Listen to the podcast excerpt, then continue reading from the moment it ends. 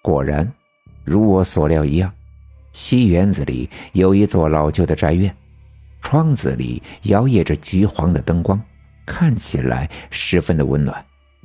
那声音正是从这屋子里传来。我推门进屋，屋子里的陈设和上次一样，南面有一铺火炕，炕上坐着一个白发苍苍的老人，他盘着腿，闭着眼睛。慢条斯理地抽着旱烟袋，烟雾从他的口中飘出来，在屋子里百无聊赖地弥漫。我知道她是常三太奶的妹妹常银花，上次就是她显露真身，变成了一条大蟒蛇，卷着我飞到了三太奶的仙山莲花峰。尽管上次她把我吓得实在不轻。但我知道他并无恶意，于是我站在屋子里，默默地看着他抽烟。我看着他烟袋锅里燃烧着的烟丝，想起了过年之前家里蒸豆包的时候的情景。爸爸和爷爷在蒸豆包的前几天，便把那些早已干枯的木柴准备好，塞进灶膛，大锅里倒上半锅水。上面的帘子整整齐齐地摆着包好的豆包。木柴引燃，爸爸便坐在灶堂前，拉动那个年头久远的木头风箱。随着风箱呼啦啦的响，灶堂里的木柴上的火苗便如同这老人的烟袋锅里的烟丝一般，忽明忽暗。常银花睁开眼睛看着我，微微的笑了。你今天看见百鬼夜行了？他说话的声音不大，但我却听得清楚。我点点头，我知道我看到了一大群鬼魂经过我们家院门向东走，这应该就是他所说的百鬼夜行。他又笑了笑，对我说道：“你没害怕？”我摇了摇头。如果说一点都没害怕，倒是有些夸张。其实我爬在树上，看着那群野鬼从我脚下经过的时候，感受到的更多的却是寒冷和孤独。我觉得他们特别的可怜，生在这个尘世上的时候要经历生活的百般苦楚，而死后灵魂却又被禁锢在这无尽的黑暗与冰冷之中，无法逃脱，这是何等的可怜！坐在炕上的常银花似乎看出了我的心思，哈哈的笑了。没想到你还懂得慈悲呢，我们柳门可没有像你这样心软的主啊。得了，你回去吧，以后别说是常三太奶的弟子了。听他这样说，我有些意外，便没再说什么。其实，在我的心里，对是否是常三太奶的弟子感觉不深。拜入柳门这么长时间以来啊，我的生活几乎没什么改变。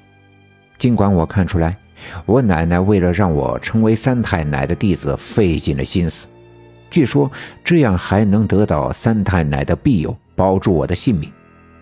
但我却真的没感觉这些日子里我的生活有什么明显的改变。我心中有些不悦，因为我不知道。我刚才的想法有哪里不对？当我爬在树上，看着那群鬼魂走过的时候，我感觉到的就是孤独和寒冷。我觉得他们特别的可怜。我不知道这是否是他所说的慈悲。我转身就往外走，他见我这就走了，突然发起怒来，冲着我的背影喊道：“嘿呀，我说你两句你还来脾气！”给你脸了是不是？你是我柳门的弟子，我说你两句还不行？我没说话，也不回头，脚步并未停止，迈步出了屋门。走到院子里，一阵寒风吹来，我并没有穿外衣，所以一瞬间呀，被冻得是瑟瑟发抖。